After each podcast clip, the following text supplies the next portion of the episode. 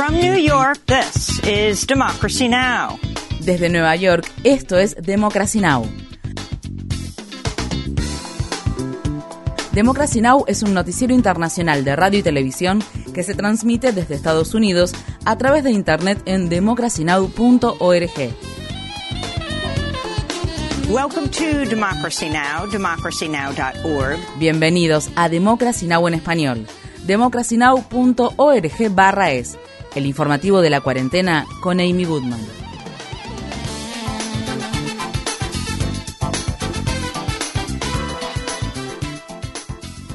En Estados Unidos, el senador de Virginia Occidental, Joe Manchin, llegó a un acuerdo con los líderes demócratas sobre un importante proyecto de ley de política interna destinado a combatir la crisis del cambio climático y reducir los costos de la atención médica al tiempo que se reduce la deuda nacional. El acuerdo culmina casi dos años de negociaciones en los que Manchin frustró repetidas veces los intentos de sus colegas demócratas para aprobar la agenda legislativa del presidente Biden en el Senado, cámara que se encuentra dividida a partes iguales entre los dos principales partidos. El nuevo acuerdo asignaría alrededor de 400 mil millones de dólares para reducir las emisiones de dióxido de carbono de Estados Unidos en aproximadamente un 40% para finales de esta década y crearía exenciones fiscales y bonificaciones para la compra de sistemas de aislamiento del hogar, paneles solares, vehículos eléctricos y otros productos de energía limpia. El proyecto de ley limitaría a dos mil dólares anuales los copagos no cubiertos por los seguros médicos que las personas mayores deben desembolsar por los medicamentos recetados y por primera vez permitiría que el programa público de salud Medicare negocie el precio de los medicamentos. Medicare es un programa público de salud que garantiza el acceso a la atención sanitaria a millones de personas discapacitadas o de edad avanzada en Estados Unidos. El acuerdo con Manchin no incluye un aumento de impuestos a los estadounidenses más pero busca recaudar alrededor de 750 mil millones de dólares durante la próxima década a través de la aplicación de un impuesto mínimo del 15% a las corporaciones. Aún no se sabe si la senadora Kirsten Sinema de Arizona, otra demócrata conservadora que también se ha resistido a la agenda legislativa de Biden, apoyará el acuerdo. En el Congreso de Estados Unidos, algunos miembros del sector progresista del Partido de demócrata se unieron este miércoles a activistas contra el cambio climático para que el presidente Biden declare una emergencia climática nacional. Estas fueron las palabras expresadas por Ashley Engel, una activista de la tribu Absentee Shawnee del estado de Oklahoma. Como sabrán, Oklahoma es uno de los estados más afectados por la crisis del cambio climático y la extracción de combustibles fósiles, y actualmente somos el epicentro de la ola de calor que sufre el país. De hecho, hemos experimentado casi 30 días ininterrumpidos de temperaturas que rondan los 40 grados Celsius y solo nos esperan días más calurosos por delante. Los incendios forestales, las sequías y los terremotos provocados por la fracturación hidráulica están destruyendo la deficiente y descuidada infraestructura de nuestro Estado. Con esta dependencia de una industria que nos pone en peligro, es obvio que necesitamos, sin demora, una transición justa hacia energías más limpias. Esto ocurre al tiempo que vastas zonas de América del Norte y Europa continúan experimentando temperaturas récord. Los meteorólogos ahora pronostican que el calor abrasador que afecta al norte de la costa oeste de Norteamérica durará más de lo que se preveía inicialmente y que este jueves algunas zonas sufrirán nuevamente temperaturas máximas cercanas a los 40 grados Celsius. La Reserva Federal de Estados Unidos decidió este miércoles aumentar las tasas de interés en tres cuartos de punto porcentual. Que va de 2022 es la cuarta vez que la Reserva Federal incrementa la tasa de referencia de los fondos federales en un intento por combatir la creciente inflación que afecta al país, la mayor en 40 años. El presidente de la Reserva Federal, Jerome Powell, desestimó este miércoles las preocupaciones de los economistas que sostienen que las medidas agresivas del organismo monetario para aumentar el costo de los préstamos provocarán un índice mayor de desempleo y más problemas económicos para las familias trabajadoras. No creo que Estados Unidos esté atravesando actualmente una recesión. La razón es que hay demasiadas áreas de la economía que están funcionando muy bien.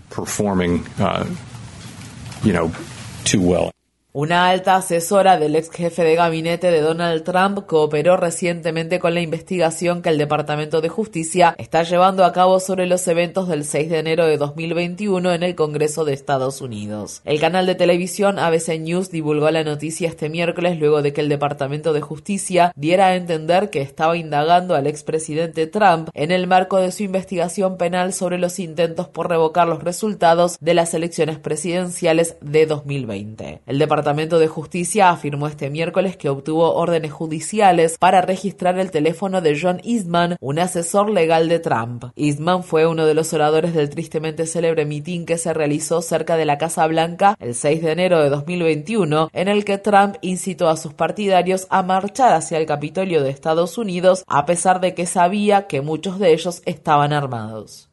Las Fuerzas Armadas rusas han bombardeado zonas cercanas a la capital de Ucrania por primera vez en varias semanas. Un alto funcionario militar ucraniano afirmó que seis misiles de crucero rusos alcanzaron una base militar al norte de Kiev durante la madrugada del jueves. Debido a afirmaciones contrapuestas, aún no se sabe con certeza si Rusia se ha apoderado de una gran central eléctrica de carbón situada en el este de Ucrania. Mientras tanto, el gobierno de Biden reveló que, según sus estimaciones, unos 75 5.000 soldados rusos han muerto o resultado heridos en combate desde que Rusia invadió Ucrania a fines de febrero. La cadena de noticias CNN informa que el gobierno de Biden ha ofrecido un intercambio de prisioneros entre el traficante de armas ruso Victor Bout y los ciudadanos estadounidenses Britney Greiner y Paul Whelan. Boat es un conocido traficante de armas apodado el Mercader de la Muerte que en 2022 fue sentenciado a 25 años de cárcel en Estados Unidos por un delito de conspiración para cometer terrorismo. En la ciudad de Washington, D.C., el secretario de Estado de Estados Unidos, Anthony Blinken, dijo este miércoles que espera hablar pronto con el ministro de Relaciones Exteriores de Rusia, Sergei Lavrov, por primera vez desde que comenzó la guerra y que planteará los casos de Whelan y Greiner.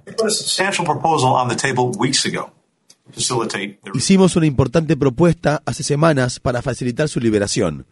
Nuestros gobiernos se han comunicado de manera reiterada y directa sobre esa propuesta. Haré un seguimiento personal del tema durante la conversación con Lavrov.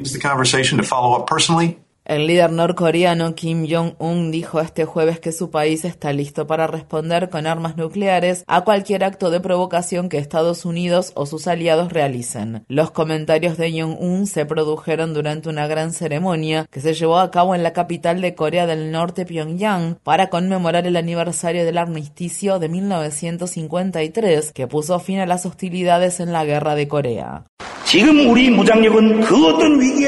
Nuestras Fuerzas Armadas están plenamente preparadas para responder a cualquier crisis y las fuerzas de disuasión nuclear de nuestro país también están completamente listas para movilizar de manera correcta, precisa y rápida su poder absoluto para cumplir su misión.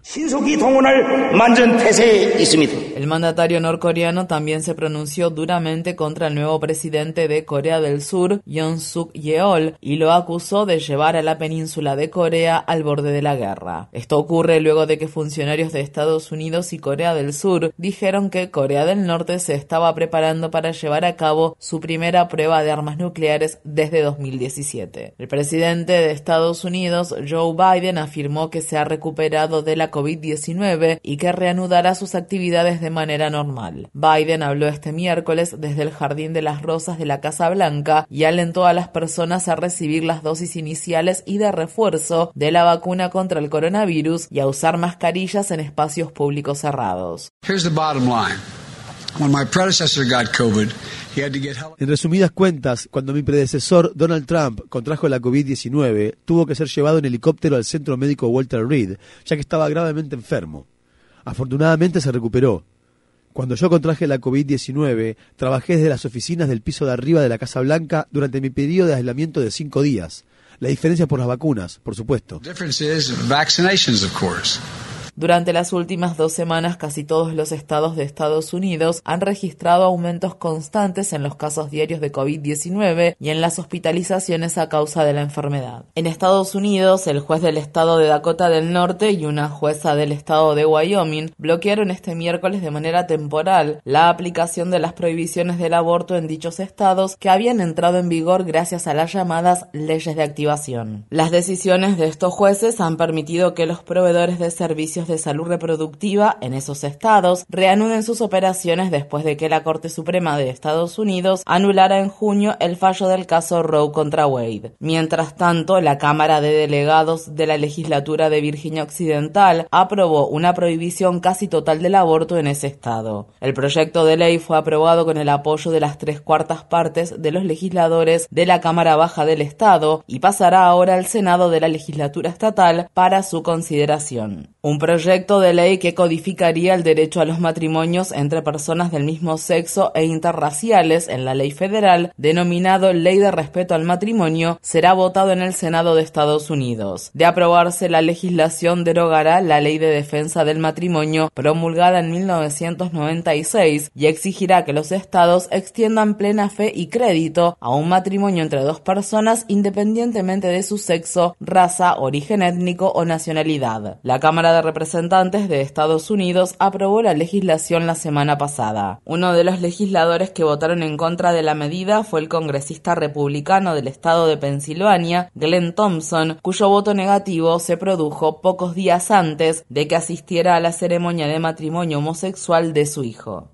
En Estados Unidos, un gran jurado del estado de Illinois imputó al joven acusado de abrir fuego en un desfile del 4 de julio en Highland Park y matar a siete personas. Robert Crimo, de 21 años, está acusado de 117 delitos graves por el ataque, que también dejó más de 30 personas heridas. En el Congreso de Estados Unidos, legisladores demócratas interrogaron a los directores ejecutivos de los fabricantes de armas estadounidenses Daniel Defense y Ruger Firearms sobre su papel en los tiroteos masivos en Estados Unidos. La presidenta del Comité de Supervisión de la Cámara de Representantes, Caroline Maloney, dijo que una investigación realizada por su comité concluyó que los principales fabricantes de armas han obtenido más de mil millones de dólares en ingresos por la venta de armas de asalto de estilo militar a civiles. Nuestra investigación también encontró que los fabricantes de armas utilizan tácticas de marketing peligrosas para vender armas de asalto al público. Eso incluye campañas publicitarias dirigidas a menores, aprovechándose de las inseguridades de los jóvenes e incluso apelando a supremacistas blancos violentos. Finalmente, también descubrimos que incluso cuando las armas matan a más estadounidenses que nunca, ninguna de esas compañías toma medidas básicas para monitorear las muertes y lesiones causadas por sus productos.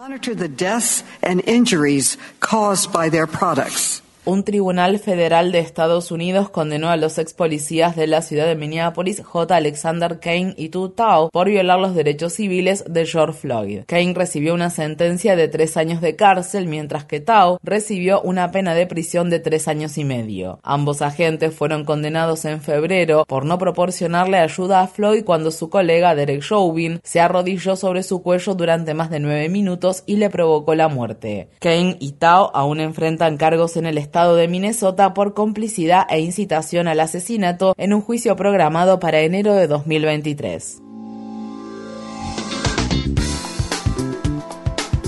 Infórmate bien. Visita nuestra página web democracynow.org/es.